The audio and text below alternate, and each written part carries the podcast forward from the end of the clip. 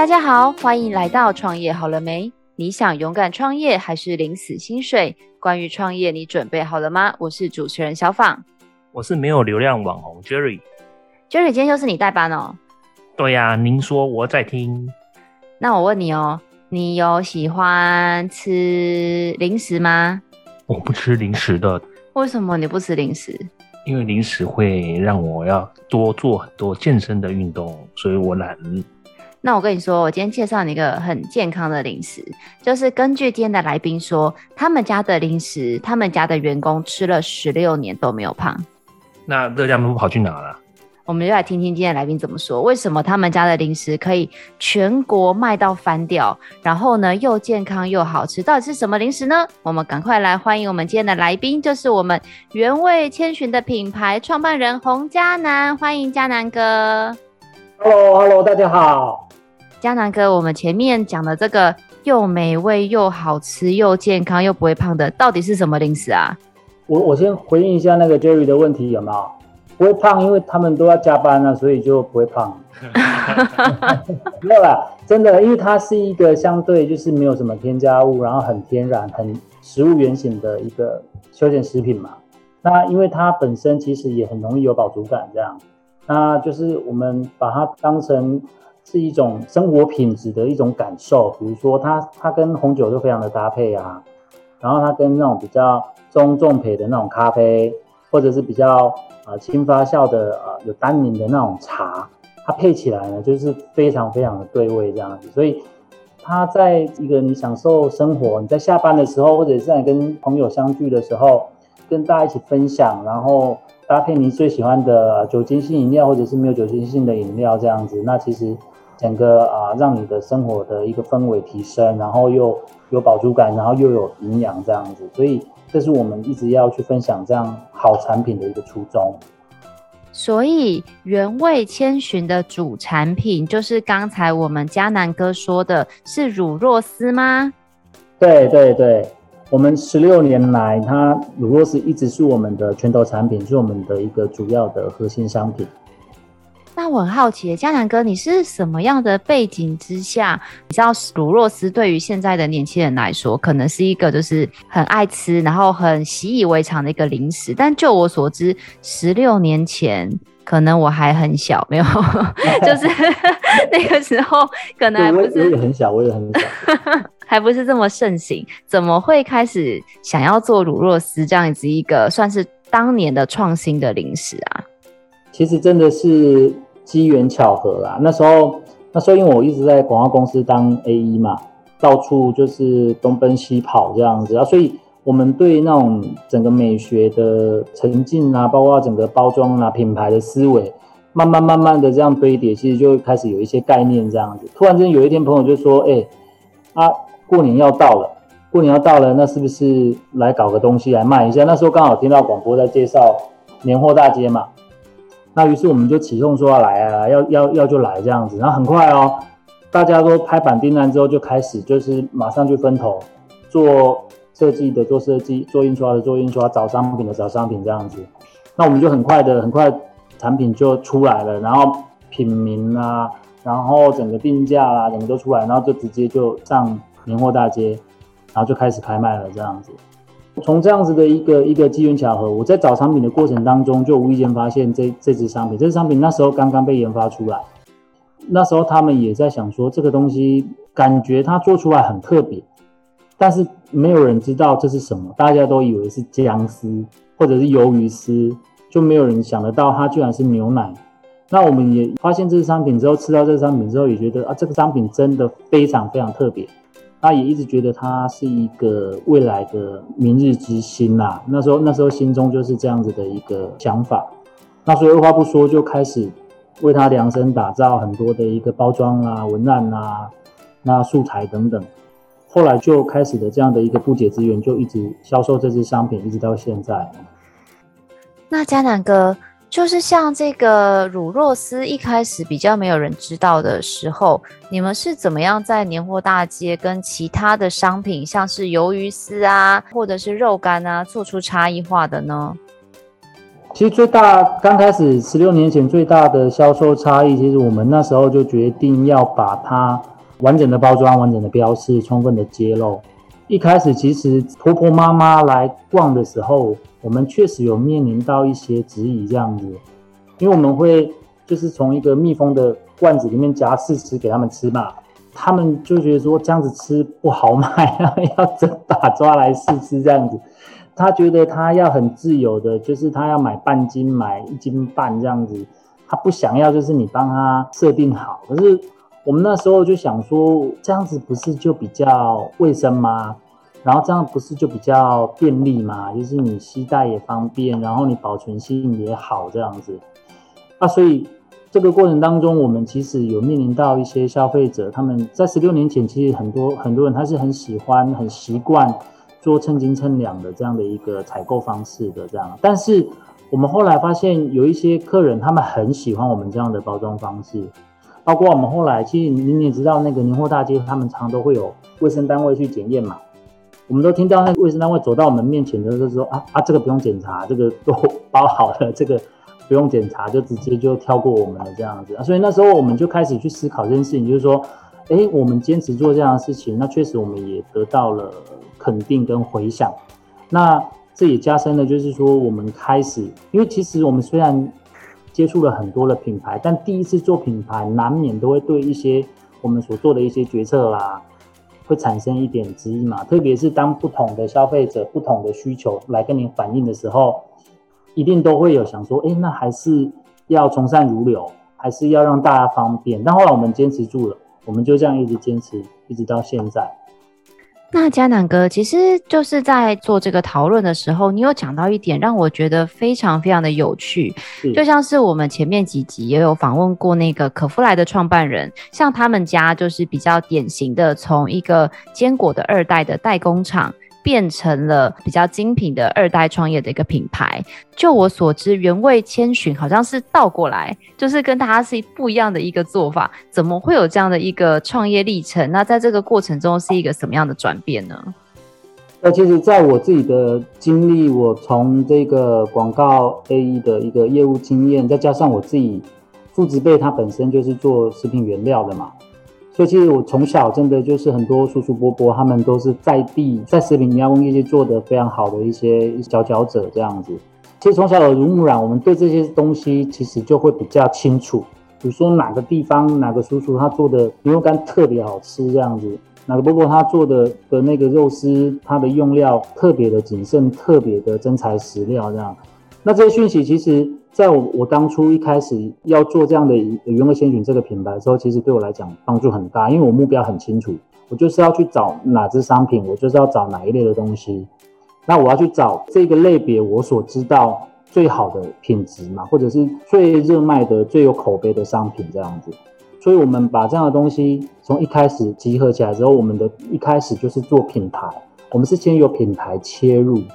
销售了几年之后，我们发现有一些，比如说有一些品质的管控啦，口味上面研发啦，会跟不太上这一个行销的步调。我们那时候就决定，就是说我们可能必须要切入做生产这一块，然后来满足我们行销上面的需求，这样子。所以我们跟一般的品牌可能会比较不一样，就是我们的顺序是相反的，我们是先做品牌。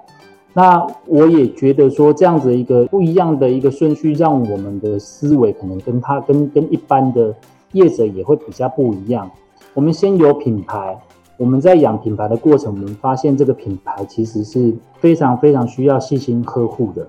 它不能够受到一点点创伤啊、风寒啊之类的，所以我们必须要给予它很好的保护。这样，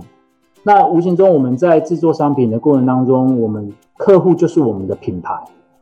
你懂我意思吗？我今天一般的工厂，他客户可能是批发，可能是，也许是他不知道卖给谁，或者是有有特定的的通路。但对我们生产的，我们如果在生产的角度来讲，我的客户就是我的品牌。那我的品牌又是我自己养起来的一个像小孩子一样需要照顾的一个一个一个对象，这样。所以变成我们的立场，我们的想法就是会想要给他比较好的，然后会想要给他比较安全的。然后会想要给他就是没有疑虑的原物料也好，制作方式也好，然后很方方面面的设想来讲，都会是会是希望它出去之后是会受到人家欢迎的，是会受到喜爱的，然后不会出状况的这样子。那因为这样的一个想法，我觉得我们可能做的方式，我们呈现出来的东西就会跟别人比较不一样。那我再请教一下哈，一个品牌的命名其实很重要啊。那当初怎么会想要云味千寻这样的品牌的命名呢？那是有是有什么典故还是什么含义呢？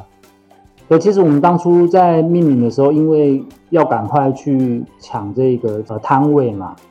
就是那个年货大街的摊位，所以我们大概选了几个名字，我大概命名了几个名字，然后这个名字其实当初也没有特别的去思考它的一个含义，就觉得很顺口，然后大概知道它字面上的意思就是。因为寻是一种度量衡嘛，它大概一米八，然后千寻其实不管在日语在汉语，它通常就是形容有一个很深厚的基础，很长的一个长度，很深的一个深度，引申为它变成是一个很深厚的基础这样子。所以我，我我们希望就是说，以原味千寻，就是我们在这自己的这个啊食品的这个领域里面，我们付出了很多，努力了很多，我们对我们自己推出来的这个商品非常有自信。千寻就是代表着我们在这边所扎根、所打下的坚实的基础，这样子。所以这是我们整个品牌名称它最主要的一个含义所在。那嘉南哥就是。呃，其实刚刚前面听你分享了一些，比如说你们对于食品的坚持跟用心。那我对于另外一个，就是在你知道创业上很重要的就是我有好的产品，然后东西要卖得出去嘛。那其实因为如您刚才所说，你们一开始是在年货大街，就是受到很多民众的欢迎。可是我发现你们现在有好多地方哦，不管是实体或是网络的通路，都可以买到你们的东西。那对于一个创业家从无到有这一路的通路。的一个布局是怎么样来做一个展开的呢？呃，我我想要表达就是说，每个品牌每它常会遇到不一样的选择啦。对我们自己来讲，我们可能会比较把重心放在产品生产研发，然后这个包装设计这一块。所以相对来讲啊，就是主动行销这一块是我们的短板，比较少精力放琢磨在这个主动行销这一块这样子。所以。我们一直都是被动的等这一个，不管是线上通路或线下通路来发出邀请、提出邀约这样子，然后我们再去跟他做沟通，然后彼此再去做一些就是呃理念上面的讨论啊，或者是合作条件方面的的的讨论等等这样子。对我们来讲，其实我们也知道，就是包括在线上，其实我们自己在在线上的一个销售啊，我们其实并不是做了非常非常的主动这样子。但是因为没办法，后来的一个消费趋势的一直的一直改变嘛，哈，所以我们不得不去调整我们自己的步伐。那我我们一开始一直其实一直在做所谓的一个网络品牌。那有一些那时候就是有遇到有一些通路，像 Seven 的通路啦，那像成品的通路啦，像星光三月的通路等等，还有最早期我记得还有那个钱柜好乐比，还有一些很多很大的那种素食餐饮连锁。他们就说：“哎，对于一个网络品牌来讲，他们虽然知道我们有跟很多的实体通路有配合，但毕竟我们自己没有去经营一个实体的专柜嘛。他们觉得还是会有那么一丁点的担忧，这样子的，在心理潜意识的担忧其实没有表达出来，但我们可以知道，就是说他们对这一点还是会有点不放心。那我们也觉得说，我们很需要在一个实体的一个场域里面，跟我们的消费者去做沟通。”也想要知道消费者希望我们要怎么做才能够更好，这样子，到台北这边开了我们的第一个实体的一个专柜，这样子。那慢慢的，呃，专柜开上手了之后，就开始有第二间专柜、第三间专柜去复制我们的经验，这样子。慢慢的，现在我们就可以呃在线上的活动啊，线下的专柜啦，我们可以去做这个虚实的一些整合，然后活动的一些一些融合的一调整，这样子。那我再请教一下哈，在这个品牌的创建过程中啊，有没有什么有趣的事情可以跟我们听众分享？这个我们觉得有趣，可能你们或者是听众朋友可能也不会觉得有趣，就是有时候我们开发出来一些很特殊的风味啦，比如说像洛梨啦，或者比较偏绿藻那种风味嘛。因为马上试完，然后吃完觉得我这个一定不能够只有我吃到这样子，所以我们一定 会让我们同事啊都吃，你知道。那我们通常开发出来的都不会只有一支啦，比如说一次就三五支商品，然后大家试吃，然后投票这样子，就是直接就是我们都看以我们这边的小群众的数据，然后先试完之后，然后再让我们的一些 VIP 客人他们再给我们意见这样子嘛。其实我们在早期的那个场域啊，它是住家的场域，这样很多的邻居左右邻居他们坐紧之后，他们按门铃，那按门铃之后我们想说，哎、欸，你好，你好，你好。阿姨，你你你需要什么？这样，他说、哦、没有啦。其实我不知道你们在做什么这样子，但是我那个谁啊，国外的谁谁谁，国外的那个侄子啊，还是我那个台北的那一个孙女啊，他叫我帮他买东西这样子。就是我们那时候在做的时候，因为我们比较偏所谓的出货中心嘛，在我们彰化园林这个地方，那其实附近的邻居他们不太知道我们到底是在营运什么样的商品，或者做什么样的服务这样子，因为我们的主要。的通路就是在呃我们的线上通路，或者是我们实体的专柜，或者是其他实体的通路这样。那他们会来，就是都是从外地或者外国的朋友告诉他，或者是请他代买，然后他们才知道说原来这一间店他是在卖什么的这样子。然后这是我们那时候最常遇到的状况。有时候就是他们会觉得很好笑，我们也会觉得很好笑，就是我们跟你邻居这么久，我都不知道你们在做什么，是是我的。哪一个晚辈或哪一个我哪一个长辈跟我说，我才知道你们在做什么这样子。那嘉南哥，其实刚才听了非常多原味千寻一路走来的，我发现你会超多技能的耶。这访问过很多的来宾啊，很多人都会，比如说他很会行销，或者是他很会做东西，或者是说他在这个各种方面有。各自不同的专长，可是我发现原味千寻好厉害哦！就是从刚刚讲的嘛，做品牌，然后到做了这个自己研发，然后自己生产，不知道能不能请你跟大家分享一下，就是说这几个不同的一个技能，身为一个经营者，你是怎么样在中间找到一个平衡跟转换？其实以我自己来讲，因为我本身学气管的嘛，对不对？那大家可能对气管的认识也是跟我自己一样，就是没有什么特殊专长的。所以当一开始我们要决定做做这样子的一个品牌的时候啊，其实我后来去就是去回溯这件事情的时候，发现我当初在做的事情其实就是整合啦。其实我们整合呃，不管是整合技术、整合服务、整合创新、整合设计这样子，我们在做的事情其实就这样，只是说在这个过程整合的过程当中。我们会发现，我们有一些整合的部分可能很强，有一些整合的部分可能相对比较弱。比如说研发这一块呢，就是当时在遇到会比较弱的一个状况嘛。你如果没有跟一个工厂，或者是跟一个原物料工厂，跟他下一个很大量，他不会去帮你做这个客制化的开发这样子。那于是我们就不得不在整合的过程当中，哎，稍微去介入一下做研发这件事情。然后去做这个测试，然后因为其实我们在不管是做品牌也好，做生产也好，我们都是外行起家的这样子。啊，所以过程当中很多很多的贵人，很多的好朋友，他们会帮我们引荐一些有经验的朋友啊，然后我们就到处去学，到处去问这样子，然后慢慢的我们可能就是在我们这一些整合的过程当中，我们发现比较短板的部分，我们就去学，那能够引进外部资源来解决的，我们就引进外部的资源这样子。那就是这样子，让我们的整个整体的决策啊，整体的这个商品啊，整体的这个整体的品质啊，都能够啊越趋向这个啊消费者喜爱的方向，这样子。那嘉南哥，不知道你们对于自己的消费者的一个轮廓有没有大概的了解？比如说，像是什么样的人特别喜欢你们的东西呀、啊，或者是说有什么样的目标族群来经营你们的品牌呢？对，其实我我们主要的消费年龄层当然最清楚可以看到是一定是线上的资讯嘛。我们线上的数据统整起来，大概就是二十五到四十五岁。那确实在我们自己的百货专柜里面，很多是爸爸妈妈或者是爷爷奶奶会买给自己的小孩或自己的孙子吃。那也有爸爸妈妈买给自己的爸爸妈妈，也就是买给阿公阿嬷来吃这样子，因为他们觉得啦，应该他他们给我们的一些回馈就是说。我要给小朋友吃零食，我还不如让他吃这个我比较放心的零食，这样子，或者说他这种相对天然的东西，我让我的父母亲他可以去补充到很天然的营养。我们的族群大概就是二十五到四十五岁啦，然后可能上班族啦，然后军公教啦，然后早期我们很明显的就是会有所谓办公室的团购。那因为办公室团购大家也知道，现在可能就是有直播啦，然后有团妈啦，那可能大家都相对的有很多元的一个购买的这这个管道嘛。这个目标层，这个年龄层，其实对我们来讲是相对的比较比较明确的这样子。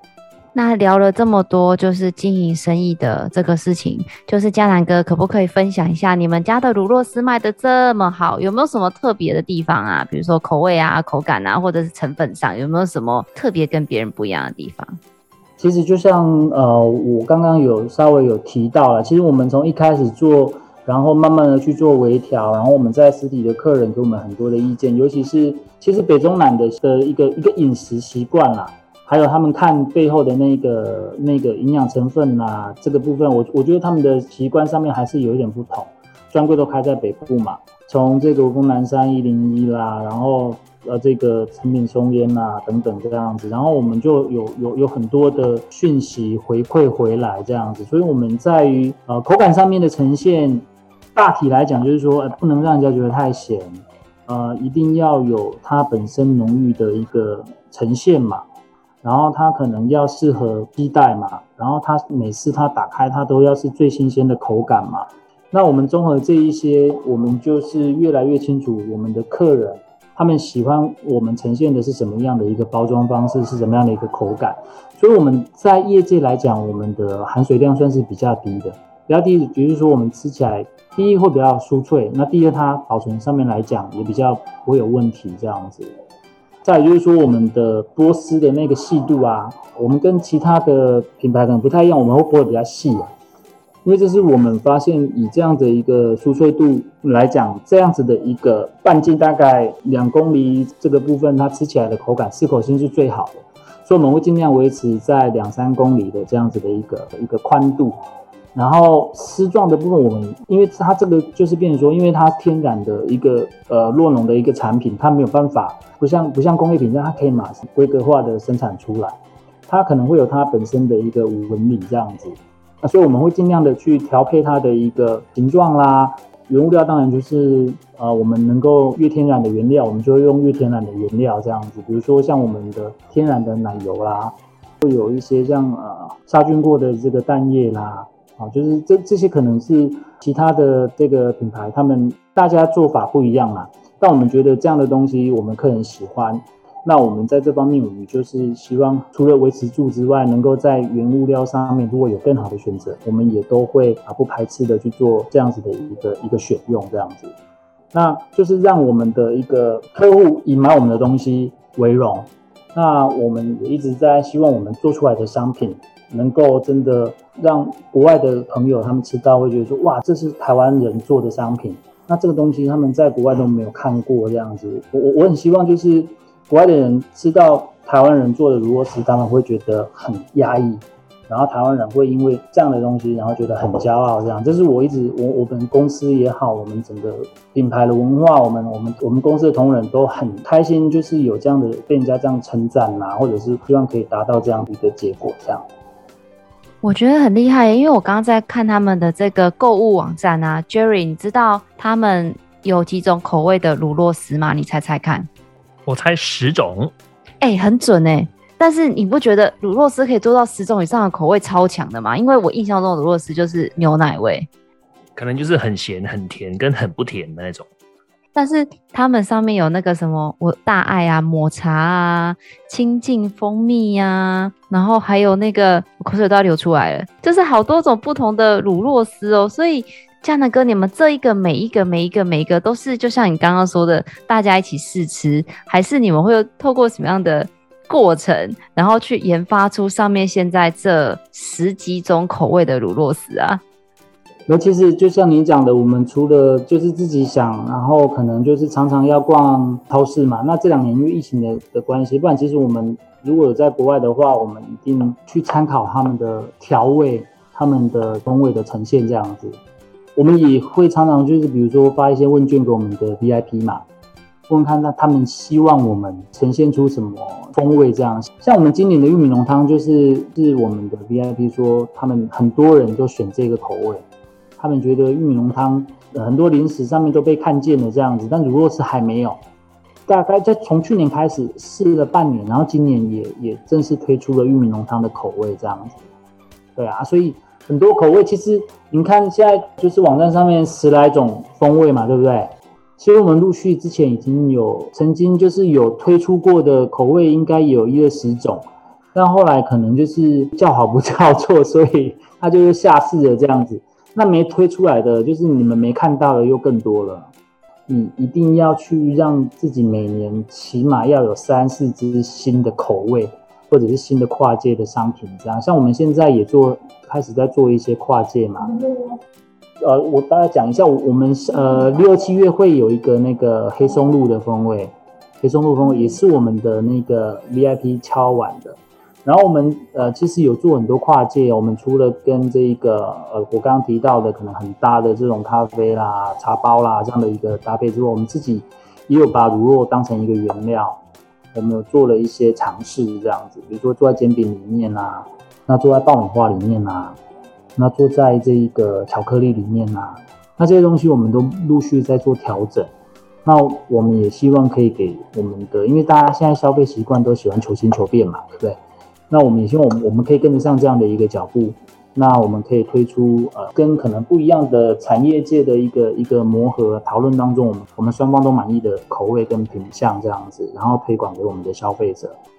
嘉南哥，从你刚刚的那个谈话里面呢、啊，我有 get 到一个重点，就是 VIP 客户。哦、因为我身边也有另外一个也是做休闲食品，然后跟你们一样，品牌属性的定位是很年轻的。他们也有，就是有一次我在跟这个朋友分享的过程中，他有提到，就是他发现呢、啊，他一直以为，就是因为就像你说的，会从客人的直接反馈去知道他们的想法跟到底是谁在买你的东西。然后他就发现，原来他们家的 VIP 客户每一年有占到一定消费金额的这些客户，是他们非常主力的大客户。所以呢，他就非常非常在意他跟 VIP 的关系的维护。就是从刚刚听起来，感觉原味千寻的 VIP 客户也大概是这样子一个方向。那就让我非常的好奇啊，就是像你们的牌子是怎么样来维持跟 VIP 客户的一个互动呢？哦，其实我们就是，比如说在 Line@ 里面啊，或者是在这个 email 啦、简讯这部分，我们会去跟他做这部分的沟通嘛。不管是新品的上市，那或者是那有一些独家的商品，那或者是一些 VIP 专属的优惠，那我们都会第一时间先让他们知道。这样，我跟你说，有的 VIP 已经跟我们一起成长，从我们十六年前，他一直到现在这样，这样非常非常感动。这十多年来，他一直就是在呃支持我们这样子，然后看我们从一开始一个这个年货大街的摊商，然后慢慢的、慢慢的，可能开始啊、呃、有自己的专柜，建立自己的一个团队这样子。那所以这个过程当中，VIP 给我们的一个支持啊、呃，理所当然，我们一定会把我们呃最想要跟消费者说的话。一定会先跟他沟通这样子，然后力量所及的能够给予他们的优惠，我们也一定会优先提供给他们这样。那要怎么才能成为你们的 VIP？就买多一点，没有啦。如果说这样的商品您觉得你喜欢，然后我们的理念您觉得您也可以认同的话，那我我觉得其实您可以试看看我们的商品，然后呃，如果说官网的这边这样的一个包装您。消费者觉得说啊，这样可能太多太大包装了。那我们虾皮也有比较小包的方式，你们可以先尝试看看。其实我们很多通路上面都看得到啦。你到我们专柜这边，我们也会提供您试吃。那您也可以以此去选择您喜欢的一个风味，这样子。那那个嘉南哥，就是刚才你有讲啊，在这个年货大街摆摊的时候，就是卫生局就会跳过你们家，因为你们家的食品包装都很完整嘛。那到底我们知道很多的婆婆妈妈，像可能我自己的爸妈，在过年的时候就会买很多那种超大包装或者散装的零嘴回来。到底我们要怎么样去判断市面上这样的零食的选择是对身体比较健康或比较卫生的呢？有没有什么样的建议跟小 paper 可以提供给消费者？那其实因为我我自己本身不是。医学的专科啊，我也不能够随便说出这样子的，会会去引导大家消费习惯的话。但是我自己就自己的消费习惯来讲，我想很多消费者可能都有一样，就是比如说你在大卖场买过很大包的鱿鱼丝或者是什么样的干嘛，那你一定不可能一天一次就把它吃完嘛，对不对？那这过程当中，你开开关关开开关关，你一定会有空间落菌啊，会有水汽啊。这过程当中，也许你下次要再打开吃的时候，不知道是多久以后了。那虽然说它有你夹链袋，你觉得可以完整的把它保护好，或者是该放冰箱的放冰箱，该放阴凉处放阴凉处。问题就是在于说，我们不知道到底有多少的菌虫跑进去里面了？这样子，自己的消费习惯就是希望我起码我吃到的就是每次都是好吃的这样啊，也算是吃货嘛，对不对？做这个食品业，其实你如果一直训练，你就会发现你的嘴就会越来越刁这样。所以就很单纯的，就是我希望每次吃它的时候，我就是觉得它是好吃的。但是我发现很大包装的确实是有有困难呐，所以我们尽量也都是会买比较小包装，然后大品牌制造商出品的，然后它可能在于标识上面非常详尽，想要看到的资讯它都会有，不管添加物怎么样，诶，我觉得它只要是诚实的标示出来，那消费者自己做决定嘛。而且你觉得你可以接受，你就吃；那你觉得你不喜欢、你不接受，那你可以往另外一个方向去增肌啦，或者是无添加的方向去做采购嘛。那我觉得就是充分揭露是品牌它本身就应该尽的义务这样子。就我自己的消费习惯跟我自己听到的，我们消费者的消费习惯，它比较偏向于这样，所以我们的包装就会越来越精致化，包材就会越用越好。那我觉得大家就是按照你们自己的习惯去挑选产品吧，因为像其实我们呃我们自己也有经历过实战那段时期哦，那段时期其实也有我们很好的消费者，他跑来这边，他跟我说要退货，我说好啊，没关系，退货都没有问题这样，但我还是把我的检验报告、我们的一些进口的一些数据文件都给他看这样子。你说的是顶新的那个时候吗？大概从二零零八年开始有一些三聚氰胺呐，然后再来就开始一连串塑化剂、瘦肉精、顿丁、烯二酸呐、啊，然后再有一些黑心油，然后还有同叶绿素等等等等等等。其实我们自己做食品的啊，对这种讯息、市场的一些讯息，都会常常就是会比较敏感，因为只要一有讯息出来，你马上就会警觉说，那我们到底跟这些原料会不会有关联这样子？那在这一些比较大的那些食品的食安事件之前或之后，都还是有陆续有一些，比如说什么素肉的素食的有含肉啦，比如说什么菜谱有福马林啊，或者是香豆素加在红茶里面啊，或者是燕窝是用树脂做的等等等等等等的。在那段时间，其实对我们的打击就在于说，消费者已经他已经没办法分辨你到底是不是一个良心的品牌。他说我刚提到。我们那个人他来这边退货，我们也就是全数退给他，然后我们也把讯息让他看，我们也跟他说，就是说这个部分不管你有什么疑虑都没有关系，这样子资料你都可以带回去看，这样子。那但是我我们自己在食品界这样看，其实我觉得大部分的经营者啊，他们都还是都是洁身自爱的，也是公司在经营，品牌在经营，也都是自律的这样，因为大家都希望品牌这一条路。是可以走长远的，甚至可以传二代，可以传三代这样子。做品牌跟做买卖就不一样了。做品牌，我们要的是它的一个声誉，是要它的一个持久性嘛。它不是很立即的那种，就是盈亏啦，或者是损益这样子的一个计较这样子。所以可能很多事情是做买卖可以做的，但做品牌是不能做的。啊，所以这就是我我们自己在这一些啊这几年当中遇到一些比较印象深刻的事情，这样子。我觉得刚刚这段话我很感动，因为我曾经有某一个来宾跟我分享过，他说古人造字很有趣，他说食品的这个食啊，上面就是一个人，下面是一个良心的良，所以他就说，嗯、对，要有良心的人才可以做食品业。真的是这个形容，我一直印象深刻到现在。所以每一个只要是做食品的来宾，其实每一个人都有分享到，就是食品的安全跟良心的用料，真的是非常非常重要的一件事情。嗯对对，因为其实不管政府做再多啦，然后或者是政策再好、再完、再完善啊，如果说真的就是负责的这个人啊，他没有这样子的一个发自内心的喜欢这样的东西，或者是想要呈现好的、良善的，然后卫生的产品跟服务给消费者的话，我觉得再怎么样完善的制度都监督不了，其实那些细节，你知道吗？因为我们有一些在生产的过程当中，有一部分的产程我是会参与的。这样，我在参与的时候，我自己都觉得说，我就只有一个想法，就是我要怎么样把这个好的东西跟更多人来做分享。这样子，这过程当中，我们就无形中对自己来讲，就是会给自己提醒啊，就是你哪里还可以再更好这样子，那哪里还需要再注意。对我，我觉得这这个真的说你你刚刚讲的这样，这个“食”这个字真的有它的一个特殊的含义啊。然后有它的一个天命。那嘉南哥，我们这个节目最后还是要问你一个问题：民以食为天嘛。那其实台湾有非常非常多人在选择创业项目的时候，都会做食品相关，不管是自己开一家小小的面摊，或者是有一个很大的食品厂。那对于这些想要投入食品这个行业，或者是想要跟你一样做食品、做品牌的人，你有没有什么样的建议呢？呃，我我大概有看过一些资讯，就是说，因为有一份资料，他是说在台湾啊，有三十五趴的这个创业者，他是看到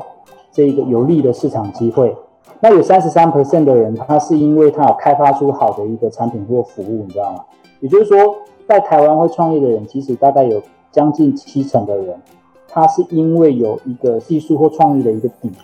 但我们常常听到一个讯息，我不知道是真的假的，就是说台湾这在台湾创业啊。一年的存活率十 percent，然后五年的存活率只有一 percent 嘛？你看哦，都已经台湾相对要做创业这件事情是比较稳健的，相对于欧美来说，台湾人要创业这件事情，他准备是比较多的，但存活率相对的还是低，那就代表说，在这一个已经很成熟的食品业的这个市场里面，不管是食品业还是其他产业，我想以台湾的一个商业市场来讲，它都非常的成熟了。那你要如何去找到？啊，这当中的一突破口可以做出差异化的，不管是技术或服务或产品这样子，我觉得这个真的都是可以好好的去思考。而且台湾人出来创业，他大概的一个工作经历平均都有十年以上，相对都是稳健的，然后有经验的，然后有可能也有一些组织，然后可能也有一些整个这一个流程整合的一些经验，这样相对的失败率它还是这么高。那也就是说，我觉得大家可以不妨去，就是多做一点准备啊。如果说你你真的想要做创业，那你要做的这个目标，这个产业是什么？是不是你可以提早投入到这个产业里面去多了解一点这样子？像我自己一开始在做的时候，也是会遇到很多失败啊。那很多失败遇到就是问嘛，那就是改嘛。那我们就很快的，因为那时候也也很年轻啊。我我那时候自己除了就是原本的一个食品的资源之外，我自己年轻，我自己犯错没关系，我很快就去修正。失败一定会有，这个我觉得都不要怕这样。然后我再来，我其实也越来越发现，其实现在大家对所谓的这个品牌的受众啊，应该说越来越精准，越来越小。就是说，我们不要觉得说我们今天不管推出这个商品或服务，我们是说了台湾的市场我通通都要做，所有台湾人我都要服务。这样可能相对你的资源会不够集中啊，活力不够集中嘛，所以我觉得就是受众抓小一点。我曾经听过，就是有人做可能就是护肤产品，他就是要做那种可能就是异位性皮肤炎的服务这样的一个客人，这样的一群人这样子。后来他做的很好啊，因为他的受众非常精准啊，非常知道他们的需求在哪边，或者是他提出来的产品跟服务都很符合他的 TA 啊。那当然，这当中的一个彼此之间产生的那种连接性就非常强，就不太容易被人家取代。那这是我自己在观看一些有一些成功案例的时候，我自己的一些心得。这样，那当然就是说，还有还有一点就是说，可能你的停损这部分可以稍微抓一下。然后除了流动资金，然后除了这一个备用的资金之外，我大概我预计这些如果真的多少钱烧完了，这个看起来的结果还是不如预期的话，是不是我们会有一个退场机制？那我觉得这部分都可以先思考看看这样。那再来最后，我想跟大家分享的就是说，因为我之前有看一本叫做《黄金圈理论》的这样的一个书籍嘛。那其实他一直在讲，就是说，像您刚刚提到的那个鲜乳坊啊，或者是说像苹果的产品，他们都不是先说我要做什么，或者是我要怎么做，他们一定从一个核心的价值去问说，我为什么要做这件事情？因为我越来越发现，这样子的一个思维方式啊，反而能够更贴近需求。我今天做这个商品，或者我今天提出这样的一个服务，我是要解决什么事情？那我为什么要这么做？就像苹果，它就是一直要去改变你的思维方式嘛，改变你的生活方式嘛。所以记得从笔记型电脑，后来还要做更小的笔记型电脑的时候，很多大厂其实都在做。可是苹果那时候就决定它不做，那于是它就做出了 iPad。他从消费者的需求出发去做思考。他觉得这样子的一个 iPad 的一个呈现，比所谓的小笔记型电脑来讲，更符合他们当初他们需求的一个使用的一个习惯。这样子思考为什么这件事情，可能是我们很多的一个品牌上面可以去学习的啦。就是说，我们怎么样去做出一个产品，怎么样去做出什么样规格的商品，什么样的一个口味的商品，这可能就是大家都会做的事情。但如果你可以去思考，我为什么要做这件事情？我做这件事情。也许对什么样的产业或者对哪一群人很有帮助，这就会是你的那个黄金圈里面理论当中最核心的那一个为什么。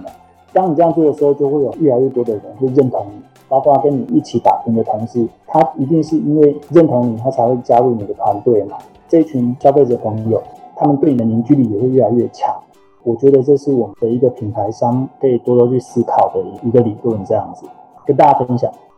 那非常感谢今天江南哥跟我们分享了很多关于原味千寻，不管他是怎么样在产品研发上，或者他的原物料的一个选择上，还有一些他们品牌的经营上啊，甚至是一些在制程上，还有在食品安全上的一个把关，我们的江南哥都给了我们非常好的建议。同时呢，对于你想要创业，尤其是在食品相关的创业，你必须要去思考的一些问题，江南哥也给了我们很好的一个方向跟一个解方。那当然啦，如果你想要来尝试看看我们原味千寻相关的好吃的产品的话，我们也会把他们的购买资讯还有相关的资讯留在下方的一个资讯栏。如果你喜欢我们的节目，也别忘了给我们五星好评加分享哦。创业好了没？我们下次见喽，拜拜，拜拜，拜拜。